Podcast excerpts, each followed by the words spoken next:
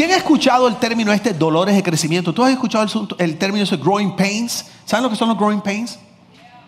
You know what growing pains are?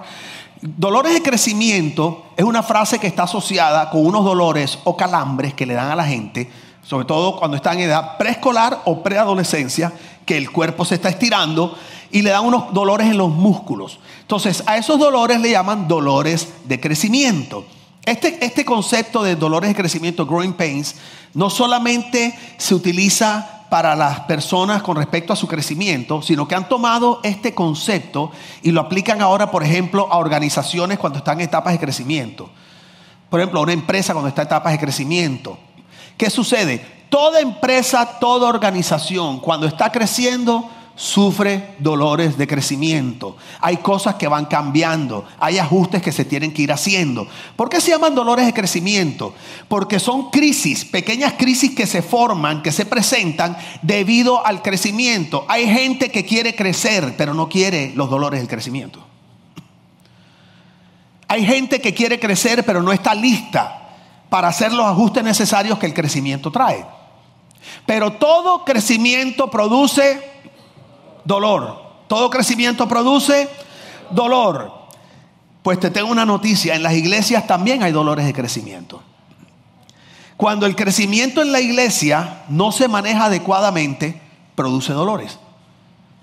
Por ejemplo, cuando una iglesia va creciendo como le está pasando a esta, una de las cosas que sucede que la gente se queja mucho es que ya no hay las mismas relaciones. No, no, no, es que cuando éramos chiquitos, éramos 20, yo recuerdo que yo sabía, ahí estaba Petronila, estaba Segismundo, estaba Sigifredo, estaba, tú sabes, Gumercindo, todos nos conocíamos. Pero yo siento que ahora yo llego y no conozco a nadie. ¿A ¿Alguien le ha pasado eso? A mí me está pasando, a Jesse a mí no está pasando y no es la edad, es el crecimiento de la iglesia, ¿ok? Pero recuerdo que la última vez que estuvimos aquí, Jesse me dijo, estábamos, yo siempre estoy en la puerta saludando. No era domingo, ¿cómo se llama? De holiday, y esto estaba así, creo que fue el domingo antepasado. Y recuerdo que entraba la gente y me saludaban, hola pastor. Y yo, hola, ¿cómo estás? Y yo miraba a Jesse y le decía, ¿quién es? ¿De dónde salió esta gente? Y Jesse me mira y dice, baby, hay full gente nueva. No los conozco. Entonces, uno de los dolores del crecimiento en organizaciones como una iglesia es que a veces uno empieza a perder un poco la capacidad de relacionarse íntimamente con otras personas. Otro de los dolores de crecimiento es que cuesta más trabajo pastorear a la gente. ¿Qué quiere decir? que, por ejemplo, en estos días me llamó David y yo estaba en Barranquilla. Pastor, ¿cómo estás? Eh, ¿Tiene un minuto? Claro, David, ¿cómo no? Ahora, entre más crece la gente, más difícil me es atender llamadas, por ejemplo. Entre más crece la gente, más me... Yo soy, no es por nada, yo soy un pastor súper asequible. ¿Ok? No, pastor, quiero, vamos a almorzar. Si yo tengo el tiempo, yo voy a estar ahí. Pero llega un momento que no tengo el tiempo. No tengo el tiempo porque el día solo tiene 24 horas y yo no puedo abandonar a mi mujer y a mis hijos para estar con ustedes todo el tiempo. Yo no puedo descuidar mi hogar. Entonces yo tengo un tiempo que yo he designado para poder pastorear. Entonces entre más gente hay, menos tiempo tengo. Otro rollo, otro dolor de crecimiento cuando una iglesia está creciendo es que es más difícil madurar a la gente. ¿Por qué? Porque para madurar, para disipular a la gente, tú tienes que estar con ellos. En una iglesia tú no la maduras desde, desde el púlpito. Esto no le cambia el carácter a nadie. Lo máximo que puede pasar cuando yo estoy aquí hablando con ustedes es que a ti se te abran los ojos y tú veas de pronto algo que no habías visto antes y tú digas, wow, eso está tremendo, pero eso no te cambia la vida. La, Biblia es muy clara en Juan cuando dice dice que cuando permanecemos en la palabra, dice, entonces conocerán la verdad y la verdad os hará libre. Entonces, el cambio de vida es cuando esa verdad es practicada de una manera perseverante en tu vida, en tu vida diaria, pero para eso tú necesitas a alguien a veces que esté contigo, lo que nosotros llamamos como un mentor, un discipulador. Entonces, ¿qué pasa? Entre más crece la iglesia, eso es más difícil. Entonces llega un momento que la iglesia se va volviendo cultocéntrica domingocéntrica. Como todo eso se va complicando, la iglesia empieza a enfocarse solo en la reunión de domingo porque lo demás se hace casi imposible. Entonces llega un momento que puede tener una iglesia que el domingo está espectacular, pero se perdió la vida de comunidad. El domingo está espectacular, la gente sale, wow, qué tremendo, y la adoración, ah, batallas del Señor. Ah". Pero resulta que llevas tres años y no maduras. No has aprendido a tomar mejores decisiones, tu matrimonio no se ha transformado Sigues con los mismos rollos con tu cónyuge. No sabes qué hacer con tus hijos. Entonces, ¿qué sucede? Es muy importante que la iglesia aprenda a manejar su crecimiento. Quiero decirles algo, modestia aparte. Yo pastoreé una iglesia de 5 mil personas. Una iglesia pasó de 500 a 5 mil personas en tres años. Y una vez llegó un hombre americano muy importante, un evangelista, y me dijo, pastor, hey, how are you? Dice, quiero que le des unas clases a unos pastores americanos de cómo crece tu iglesia y por qué tu iglesia tal cosa. Y yo recuerdo cuando él me dijo eso, yo me quedé pensando y yo dije, eh, no, yo no sé por qué mi iglesia está así. Yo me di cuenta que yo no sabía por qué la iglesia mía había crecido y era tan saludable. O sea, algo estábamos haciendo bien, pero yo no lo estaba haciendo consciente. Con el tiempo, como tenía que preparar la clase para enseñarle esto como 200 pastores gringos que querían hacer crecer sus iglesias, me quedé analizando qué era lo que estábamos haciendo. De ese análisis sale la serie que les voy a dar. Lo que vamos a aprender ahora es fundamental para la salud de esta comunidad y de cualquier comunidad. O sea, esta enseñanza es para ti. te tienes que apropiar de ella, la tienes que abrazar. O sea, di conmigo, Señor, vengo delante de ti como un niño dispuesto a abrazar lo que me vas a enseñar en esta serie. Fundamental, porque esta iglesia se va a explotar. Yo sé lo que les estoy diciendo.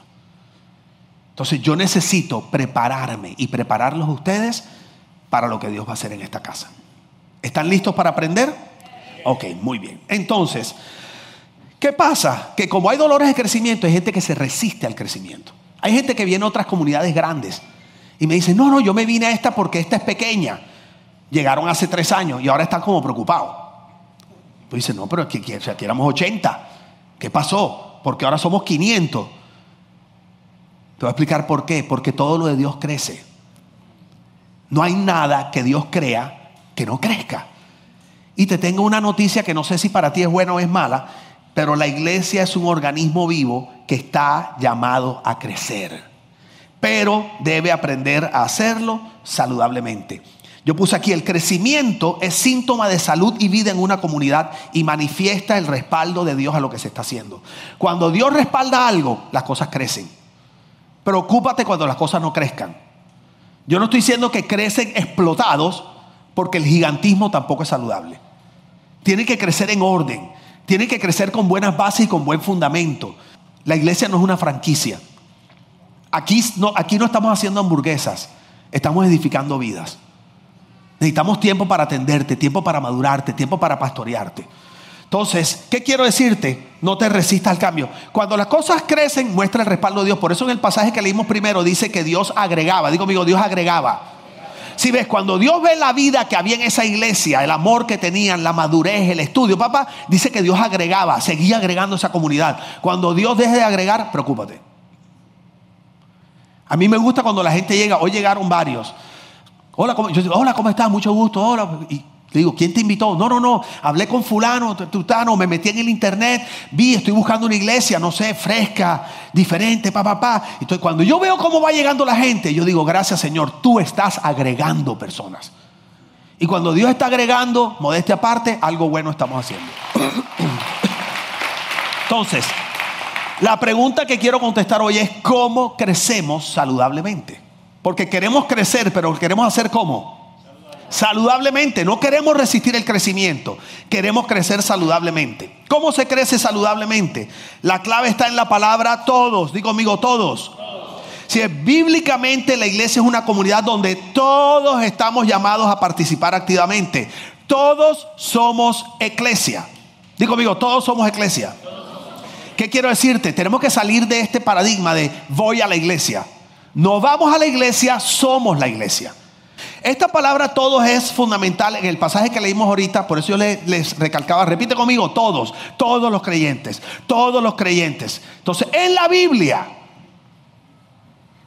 se recalca que todos debemos participar activamente. Yo sé que hay gente que se involucra más, otros un poquito menos, pero involúcrate algo. Eso es como cuando estás en una fiesta, está el man que baila primero y está el man que está en la silla moviendo el pie, pero por lo menos mueve el pie. ¿Ok? Pero tú no debes permitir que tu personalidad o tus temores te impidan ser parte del lugar donde Dios te puso. La clave para que Eclesia crezca saludablemente es la palabra todos. Digo conmigo, todos somos Eclesia. Esa es la clave. Mira esto que tremendo. Pero la triste realidad es que en el 99.9% de las iglesias sigue una regla que yo le llamo el 595. ¿Sabe qué es el 595? 5% de la gente hace todo y 95% de la gente solo recibe. Eso es lo contrario de lo que yo hacía en la otra iglesia y me di cuenta que el éxito de la otra iglesia es que no éramos 595. La otra iglesia era una iglesia de 5 mil personas, pero teníamos mil líderes. Cuando hacíamos la cena de líderes en Navidad, eran 100 mesas de 10 personas. Cuando yo terminaba de saludar, ya no había comida. Y yo iba mesa por, ¿sabes que soy más saludable que una agüita aromática? ¿Verdad? Y yo iba mesa por mesa. Hola, ¿cómo estás? Pastor, la foto. Hola, ¿cómo estás? Mucho gusto. Hola, ¿cómo estás? Y Jesse atrás me decía, tengo hambre, tengo hambre, tengo hambre. Y yo terminaba y al final no había comida. Había mucho liderazgo, muchísimos voluntarios porque entendían lo que ustedes van a aprender en esta serie. Todos. La mayoría de las iglesias tienen 5% haciendo todo, 95% que solo se dedica a recibir. Te tengo una noticia, ese modelo es insostenible. Ninguna comunidad eclesiástica puede crecer saludablemente en 595. A algunos pastores les gusta el 595, porque nos gusta controlarlo todo.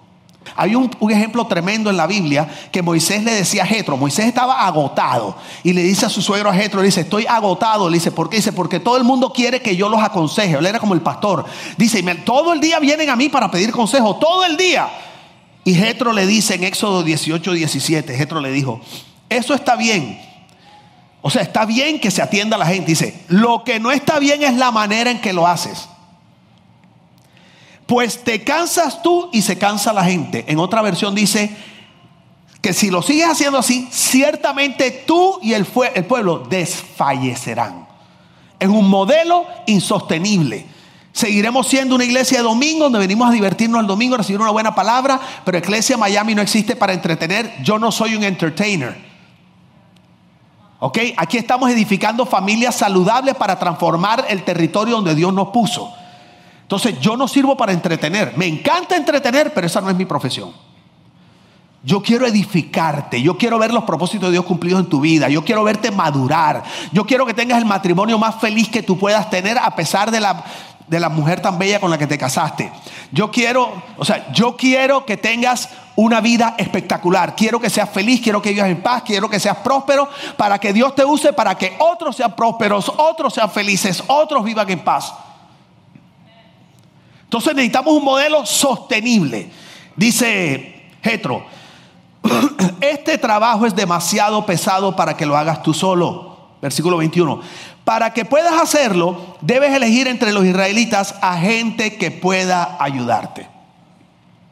Si Dios te ordena seguir mi consejo y lo pones en práctica, tú podrás aguantar y el pueblo se irá a su casa feliz y contento. Tú tienes que meterte en esta película. ¿Por qué? Porque me imagino que tú quieres pastores para largo rato, ¿verdad? ¿Quién iba a pensar que yo me iba a ver tan joven, tan buen mozo a mi edad? ¿Ok? Entonces yo quiero seguir luciendo de esta manera y seguir sintiéndome así. Entonces necesito que tú tomes tu lugar. Digo conmigo, todos somos iglesia. Y dale un aplauso bien fuerte a Dios.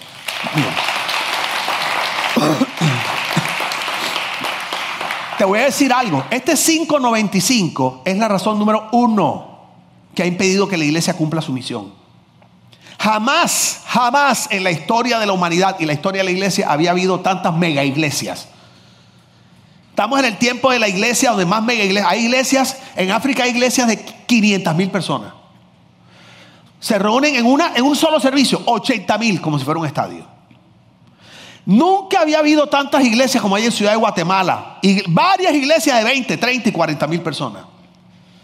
Pero nunca había habido una época en la historia donde la gente había estado más apartada de Dios. Donde había habido más falta de moral, más falta de principios, más orfandad. ¿Qué te quiero decir con esto? Que no se trata de cuán grande es el templo, sino de la labor que la iglesia está haciendo en su ciudad.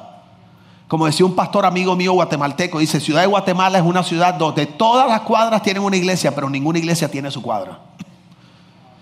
¿De qué me sirve a mí meter cinco mil gente en un lugar si Miami no sabe ni conoce qué es Iglesia Miami, ni el amor de Dios, ni la verdad de Dios? Entonces hay que hacer algo. Yo no, yo no trabajo para llenar auditorios. Yo trabajo para transformar ciudades. Entonces les voy a dar dos claves para poder escapar de ese 595. ¿Cuántos quieren aprender? Creo que voy a necesitar más de 10 minutos. Primero, necesitamos renunciar al individualismo. ¿Qué es lo primero que necesitamos hacer? Muy bien. Vivimos en una sociedad que enfatiza la productividad por encima de las relaciones, donde el yo es más importante que el nosotros. El individualismo es un concepto incompatible con el corazón de Dios y la esencia de la iglesia. Lo que pasa es que ahora vemos la iglesia y la hemos metido en la misma casilla de cómo se maneja la sociedad. Entonces la gente llega a la iglesia como si fuera un restaurante, a ver qué hay para mí. Porque tú no vas a un restaurante a preocuparte que come el otro, a menos que no seas yo que siempre estoy mirando lo que come el otro, para pedir lo mío. Yo siempre voy y le digo al mesero, que está comiendo el de la mesa al lado? No, eso tal, igualito, tráemelo. ¿Ok? Pero la realidad es que no estoy preocupado por lo que come el otro. Yo voy a un restaurante a satisfacer mi hambre. Yo voy al cine a satisfacer mi deseo de divertirme. Pues hoy la iglesia se ha vuelto. Yo voy a la iglesia porque yo quiero. Por, entonces vemos la iglesia como otra situación de consumo. Porque vivimos una sociedad individualista que le da, le da más importancia al yo que a nosotros. Eso es contrario al corazón de Dios. Eso es contrario a la esencia de la iglesia. La iglesia no es individualista. El individualismo es opuesto al ADN de la iglesia. Mira cómo dice 1 Corintios 12, 12, dice Pablo. La iglesia de Cristo es como el cuerpo humano. Está compuesto de distintas partes, pero es un solo cuerpo. ¿La iglesia es qué? aunque tiene distintas qué, es un solo. Y dice, pero Dios puso cada parte del cuerpo en donde quiso ponerla. De pronto estás molesto porque eres rodilla. Las rodillas no son muy lindas. O eres codo, que es peor. O juanete. Nadie dice, qué bello juanete, Dios mío. Qué atractivo tu juanete. Yo sé que hay partes del cuerpo, y me refiero a la iglesia, que no parecen ser tan llamativas, pero son muy importantes. ¿Ustedes les ha pasado que se cortan un dedo y no se han dado cuenta que están cortados? Y de pronto un día te están lavando la mano ahora con el asunto del antibacterial.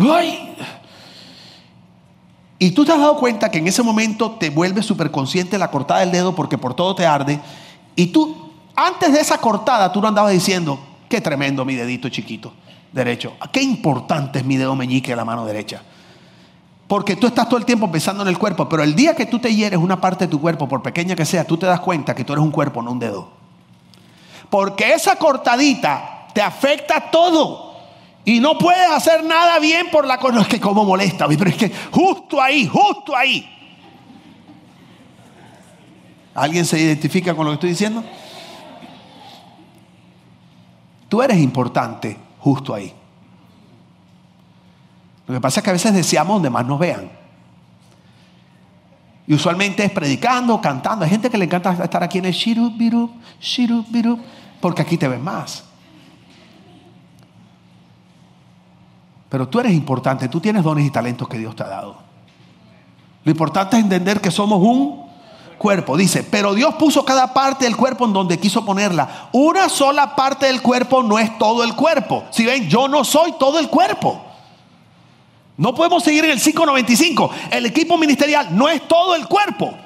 Dice, y aunque las partes del cuerpo pueden ser muchas, el cuerpo es uno solo. Debemos cambiar nuestro pensamiento individualista por un pensamiento comunitario, de familia, de bien común. Yo puse aquí, soy parte de una comunidad, por lo tanto, cuando estamos bien, yo estoy bien. Si nosotros viviéramos bajo ese principio, todo sería diferente. Esto es una comunidad, esto es una familia. Si la familia está bien, yo estoy bien porque soy parte de la... Pero yo puedo estar bien y la familia estar mal. Aunque sea parte de la familia.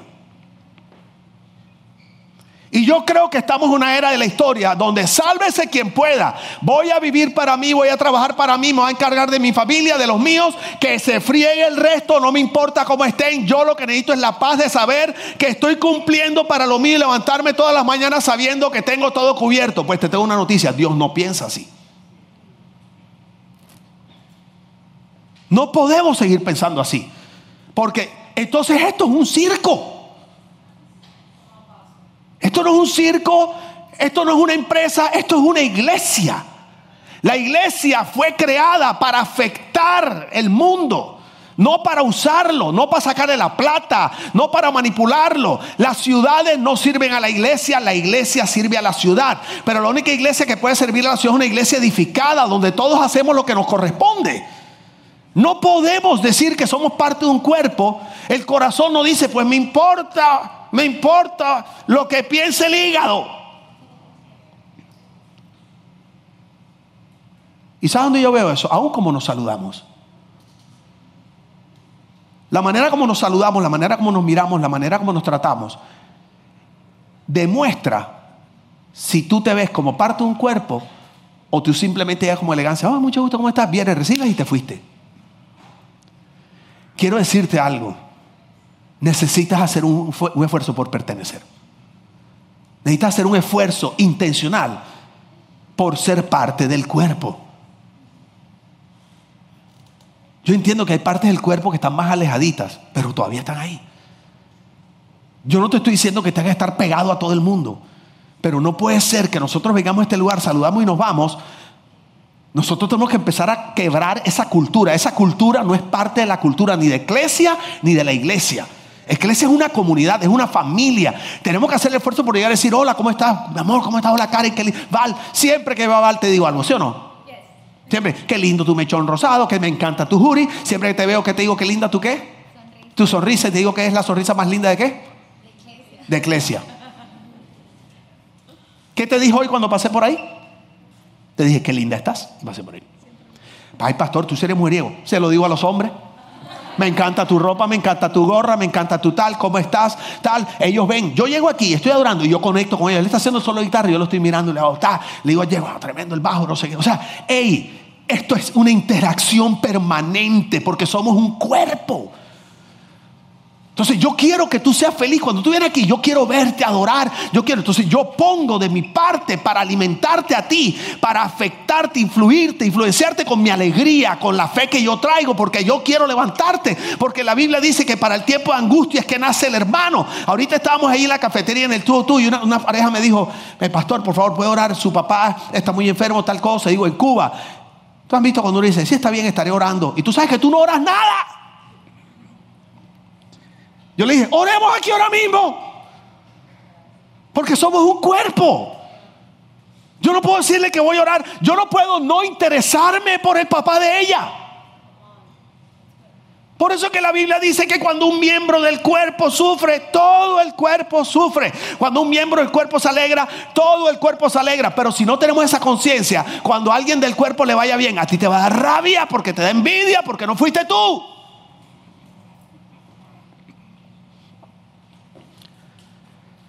Pero yo no me imagino al doctor, el cardiólogo diciéndote, señor José Víctor Dudán, su corazón está uno a. Usted tiene corazón de pelado de 15 años. Y el hígado diciendo, imposible. Y yo aquí podrido. Todo el cuerpo, los órganos están felices de que tu órgano, tu corazón está bien. Al cuerpo le conviene que el corazón está bien. A todos aquí nos conviene que tú prosperes. A todos nos conviene que te vaya bien. A todos nos conviene que estés feliz.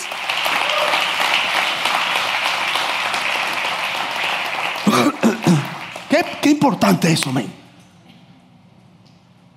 Me estoy haciendo entender. Lo primero que hay que hacer es, tenemos que escapar del individualismo. Di conmigo, cuando estamos bien, yo estoy bien. Dilo otra vez, cuando estamos bien, yo estoy bien. Y ahora di, cuando estamos mal, yo estoy mal. Lo segundo, y esto me va a tomar 10 minutos, así que les aconsejo que paren el reloj. Además de salir del individualismo, tenemos que cumplir con nuestra función. Digo conmigo, cumplir con nuestra función. Todos aquí tenemos una y hay que... Qué inteligentes son ustedes. Mira cómo dice Efesios 4:16. Él, hablando de Dios, de Cristo, dice, hace que todo el cuerpo, dijimos que la iglesia es un, con muchos miembros, muchas partes, pero que somos un solo. Muy bien.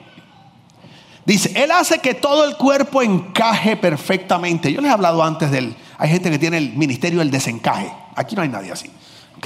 Dice, y cada parte, todas las partes del cuerpo, levanten la mano, las partes del cuerpo, para ver dónde está la parte del cuerpo. Juanete, levanta la mano, rodilla, no mentira. Okay. Y toda, dice, y cada parte al cumplir con su función específica, esto, ayuda a que las demás se desarrollen. Y entonces, que claro es este pasaje, todo el cuerpo crece y está sano y lleno de amor. Qué pasaje tan violento. Qué tremendo. Cristo hace que todo el cuerpo encaje. O sea que donde Él te puso, ese es tu lugar. Dice que ahora lo que tienes que hacer es cumplir tu función específica. Y dice que cada parte del cuerpo, que es uno solo, cuando cumple su función, ayuda a que las demás se desarrollen. Eso a mí me parece violento. A mí me parece espectacular que cada uno de nosotros, incluyéndome a mí, cuando hacemos nuestra función, las demás se desarrollan. O sea que si no la cumples, las demás se atrofian. Y dice que entonces al hacer esto, todo el cuerpo crece y está sano y lleno de amor. O sea que si hay una manera de crecer saludablemente. Sin perder el amor, madurando, todo el mundo desarrollado. Y la clave está en que cada parte de ese cuerpo cumpla con su función específica. Pero no nos gusta. Por eso lo que me contaste, me contaron otro día era tan importante, genio.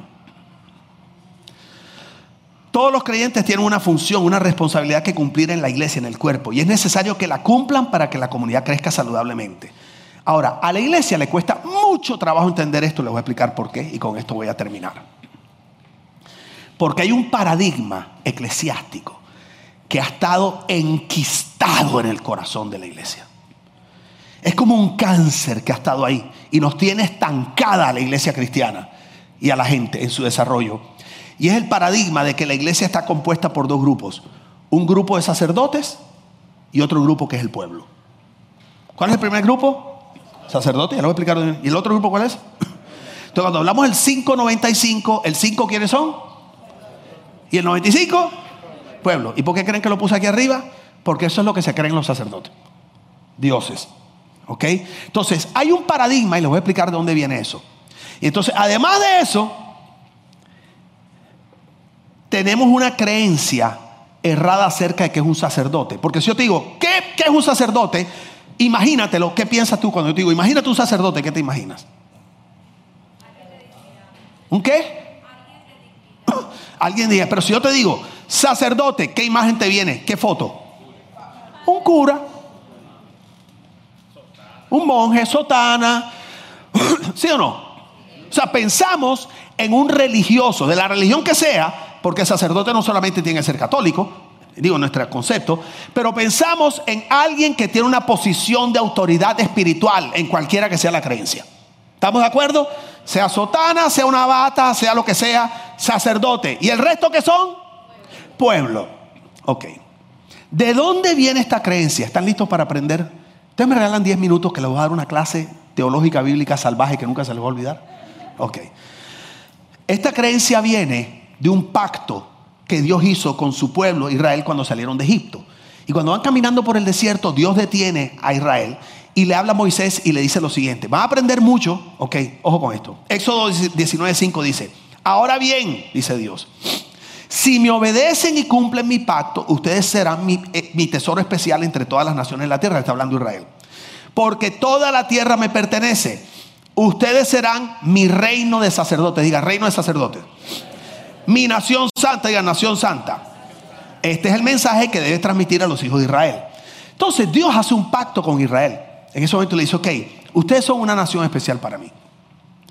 Si ustedes mantienen esta, esto, ustedes van a ser para mí un reino de sacerdotes. Fíjate que no dijo una familia de sacerdotes, no dijo un clan de sacerdotes, ni un grupito de sacerdotes, ni una clase élite de sacerdotes, sino un reino.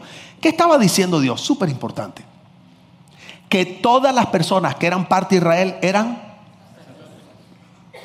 Ojo con eso. ¿Quiénes eran sacerdotes? ¿Quiénes? O sea que para ser sacerdote solo tenías que ser qué? ¿Entiendes eso? Ok. ¿Qué es un sacerdote? Necesito un ejemplo aquí. Le voy, ven acá, Néstor, sube aquí por favor. Es que tú vas a ser de Dios porque tiene una pinta de Dios que no te la quita nadie de padre. Los necesito ustedes, los primeros cinco aquí, tranquilo, nada más aquí paraditos, aquí como un grupito. Venga, venga, ven, rebe, aquí, párense aquí, la primera fila. Todos ahí juntitos. Ay, ¿tú por qué no te paras? No, mentira, ¿verdad?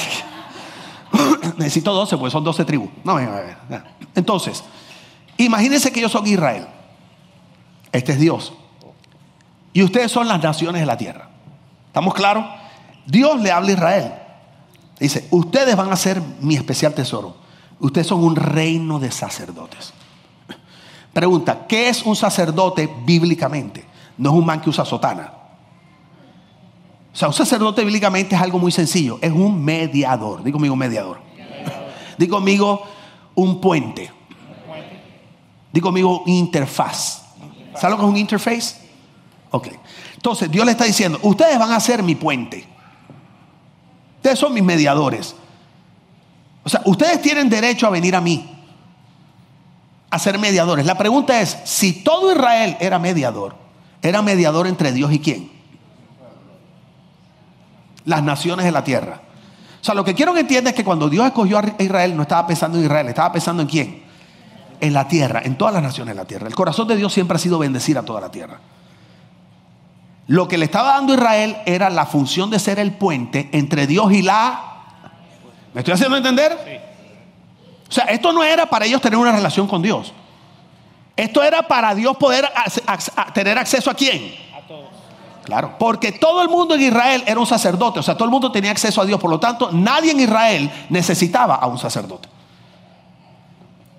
La pregunta es, ¿para qué necesitaba Dios a un pueblo sacerdotal?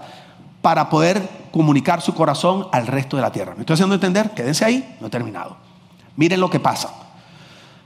Moisés sube al monte a recibir los mandamientos de Dios.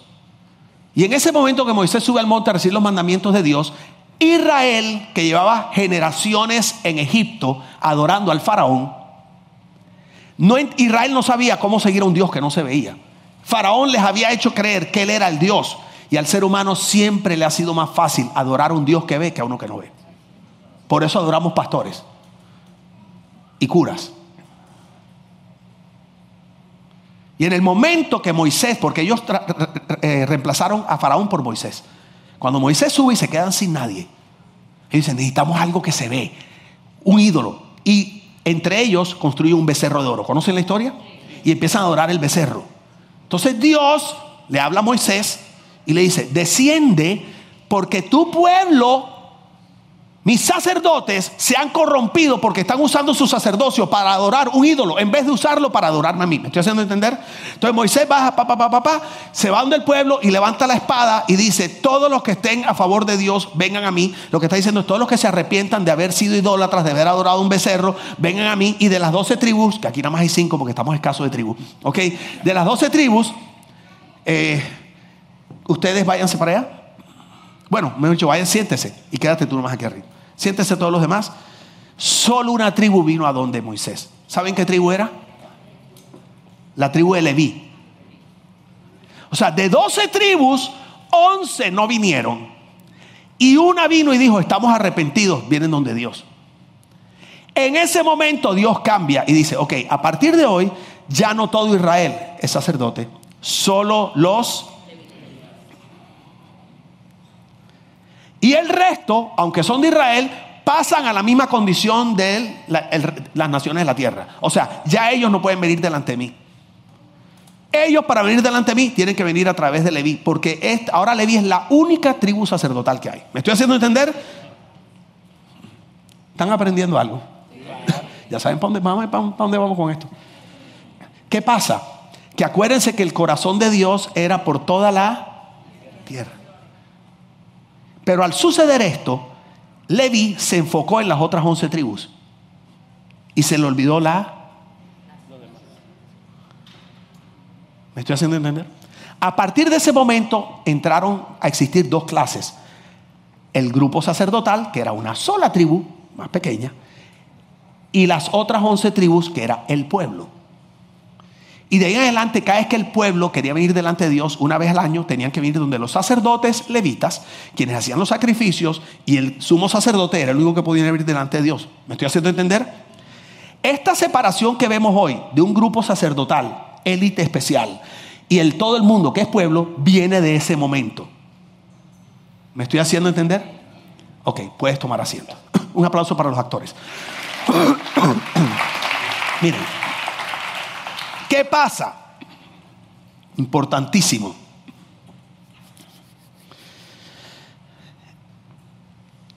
Este sistema lo hemos importado hasta la iglesia de hoy. Porque en el siglo IV, cuando llegó el emperador Constantino, que fue el que se convirtió a cristiano supuestamente, Constantino mezcló varias cosas. Mezcló el judaísmo con su clase sacerdotal y el pueblo lo mezcló con el paganismo griego y lo mezcló con el teatro grecorromano. ¿Cómo así? Les tengo una foto. ¿Tienes la foto ahí, Eli? ok. Este es el teatro grecorromano. ¿Se les parece algo? ¿A qué se les parece? A una iglesia. Una iglesia, ahí está. Mira, ahí está Jeff. Está allá donde está el arbolito aquel, el coliflor aquel. Entonces, este era el teatro griego. El teatro griego era un espectáculo, ya conmigo un espectáculo. ¿Sí ves? Y todo el espectáculo sucedía en el altar. El teatro griego nació para adorar al dios Dionisio. Y era un teatro que hacían en torno a un altar para adorar al dios Dionisio. Y ahí había músicos, y los músicos estaban ahí abajo, y los músicos se les llamaba orquesta, como la de la iglesia. Y había actores presentaban escenas, todas en adoración a Dionisio, y de ahí fue evolucionando hasta lo que se conoce como... Entonces Constantino agarró esto, este, esta configuración que ven aquí, y el 99.9% de las iglesias de la tierra, la mezcló con paganismo, la mezcló con cristianismo, y de ahí salió el catolicismo, por si no sabían. Entonces el catolicismo Constantino agarró y armó grandes catedrales, solo que les puso techo, porque estos eran anfiteatros. Les puso techo y les puso una cruz arriba, queriendo decir, ese es el templo cristiano donde se debe adorar de ahora en adelante. Y ese templo cristiano tenía por dentro la configuración de un teatro grecorromano para adorar a algún dios, que en este caso era Cristo, mezclado con paganismo griego. Por eso si tú vas a, a Roma y al Vaticano te das cuenta que San Pedro realmente es Zeus. Y te das cuenta que la Virgen María realmente es la diosa Diana de los Efesios. Porque detrás de todo eso hay paganismo, cristianismo y la catedral, como queriendo decir, ahí es donde se adora. Ya la vida cristiana no es en la vida diaria, no es en la plaza del pueblo, no es en el colegio, no es en la universidad, es en ese edificio. Pero además de eso, importó la clase sacerdotal. Y puso a su sacerdote. Y desde ese momento hasta el día de hoy, la iglesia ha funcionado con un sacerdote que supuestamente tiene palanca con Dios, un acceso especial con Dios, unos poderes especiales que Dios le da, una autoridad que Dios le confiere para entender la palabra como nadie. Porque qué peligro si los demás la entienden, porque ¿cómo los manipulo entonces? No estoy hablando del catolicismo. Porque quítale la palabra sacerdote y ponle pastor, apóstol, obispo o la esposa, la avispa. Porque pican. Y duro. Venenosas. Y a medida que pasaron las generaciones, esa clase sacerdotal cada vez se volvió más inalcanzable.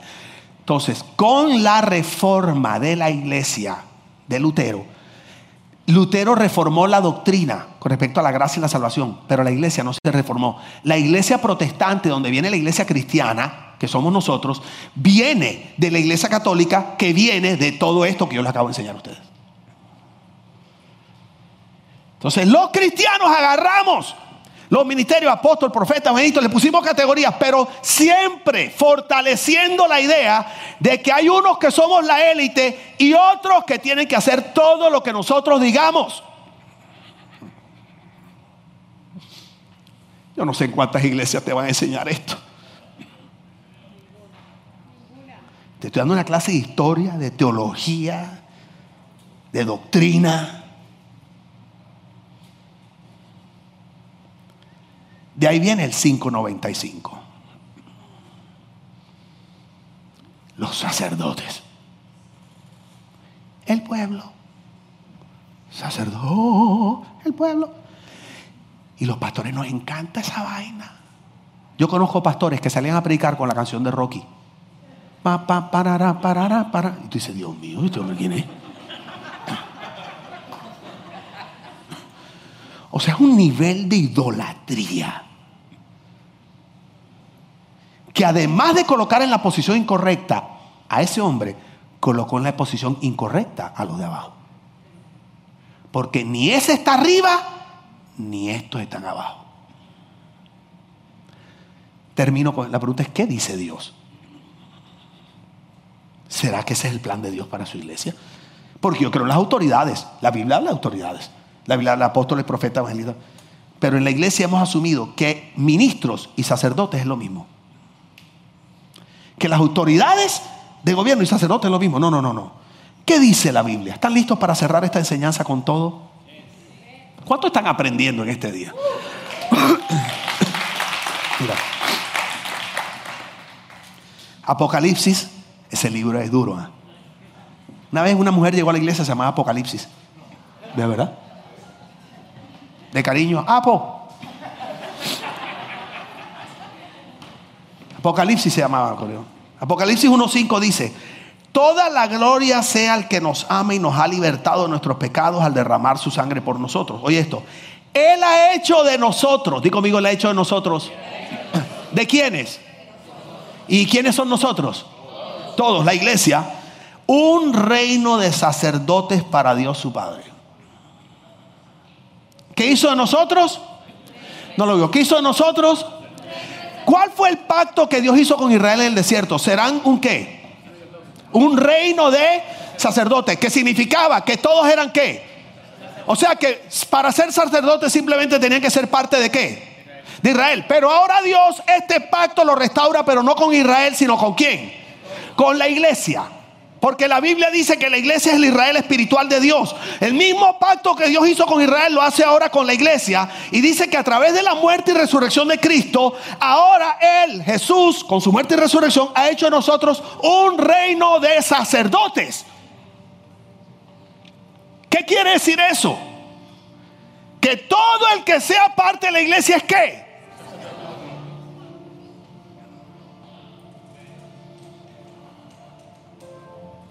Hay que desmistificar el asunto del sacerdocio. Hay que quitarle la sotana al sacerdocio. Hay que quitarle la bata y el incienso. Y entender que la iglesia es un reino sacerdotal. Toda la iglesia es mediadora entre Dios y los que no lo conocen. No mediadora para control, no mediadora para mantenerlo ahí, mediadora para dar a conocer los planes, el amor de Dios y su verdad a los que no lo conocen, para que algún día esa persona no necesite de una mediadora como la iglesia y pueda venir también delante de Dios como un hijo.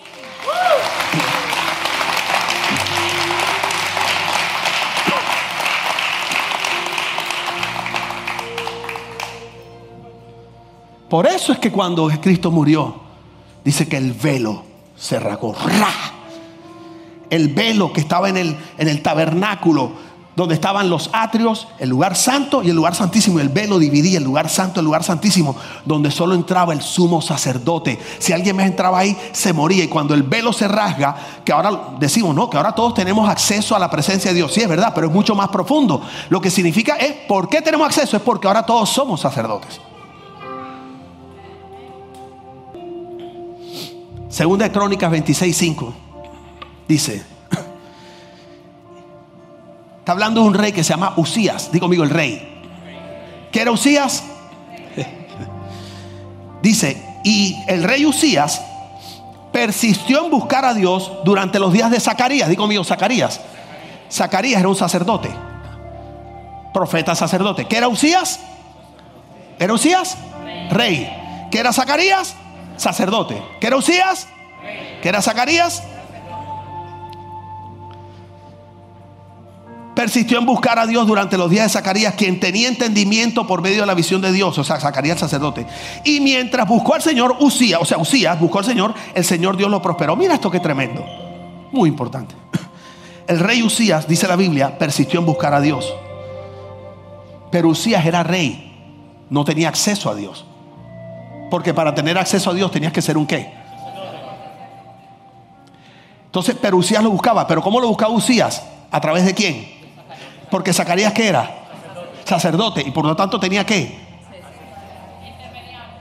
¿Sí es como el asunto? Entonces, cada vez que Usías iba a tomar una decisión, Usías que era un qué? Un rey. ¿Y tenía autoridad para qué? Para gobernar. Porque los reyes tienen autoridad para gobernar. Zacarías era un qué? ¿Tenía autoridad para qué? Eh, para ser mediador delante de Dios. Entonces Usías buscaba a Dios y decía, ok, tengo que tomar una decisión porque yo gobierno, pero quiero que mis decisiones las respalde Dios. Voy a ir a donde Dios. Pero ojo, yo soy rey, tengo autoridad para gobernar.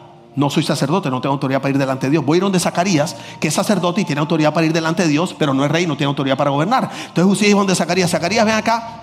Zacarías, tú sabes que yo soy Usías y soy rey, tengo autoridad para gobernar pero no soy sacerdote y no tengo autoridad para ir delante de Dios. Pero tú eres sacerdote y tienes autoridad para ir delante de Dios. Tú no eres rey, no tienes autoridad para gobernar. Necesito hacerle una pregunta a Dios. Pregúntale si a salir a batalla ahora en verano.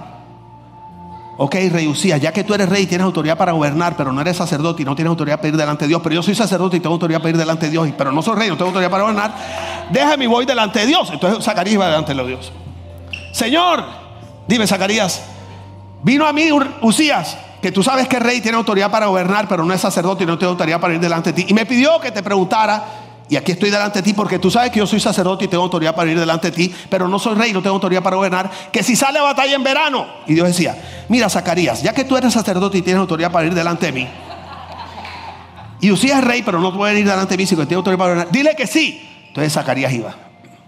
Usías, dime, mira, ya que yo soy sacerdote y tengo autoridad para ir delante de Dios, y tú eres rey, y no tiene autoridad sino para gobernar, le pregunté a Dios y Dios me dijo que sí. Y Usías le decía, Zacarías, gracias, porque tú eres sacerdote y tienes autoridad para ir delante de Dios, pero no tienes autoridad para gobernar. Me has dado la respuesta que yo necesitaba porque yo soy rey y tengo autoridad para gobernar, pero no sabía qué hacer porque no soy sacerdote y no tengo autoridad para ir delante de Dios. Entonces Usías iba y lo hacía y Dios lo prosperaba. La Biblia dice que cuando Cristo murió y resucitó, nos hizo reyes y sacerdotes. O sea, dentro de ti hay un Usías y dentro de ti hay un Zacarías. Tú no necesitas ir donde nadie para gobernar y no necesitas ir donde nadie para escuchar la voz de Dios.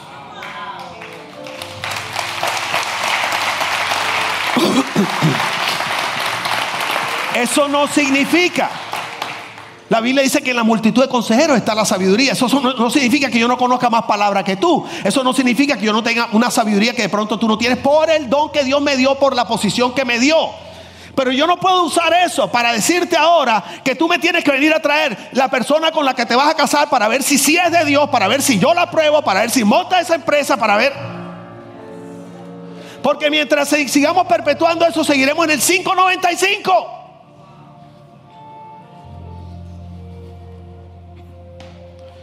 Esta serie te va a cambiar la vida. Tú eres un sacerdote. Esa no es la pregunta. La pregunta es si estás ejerciendo tu sacerdocio.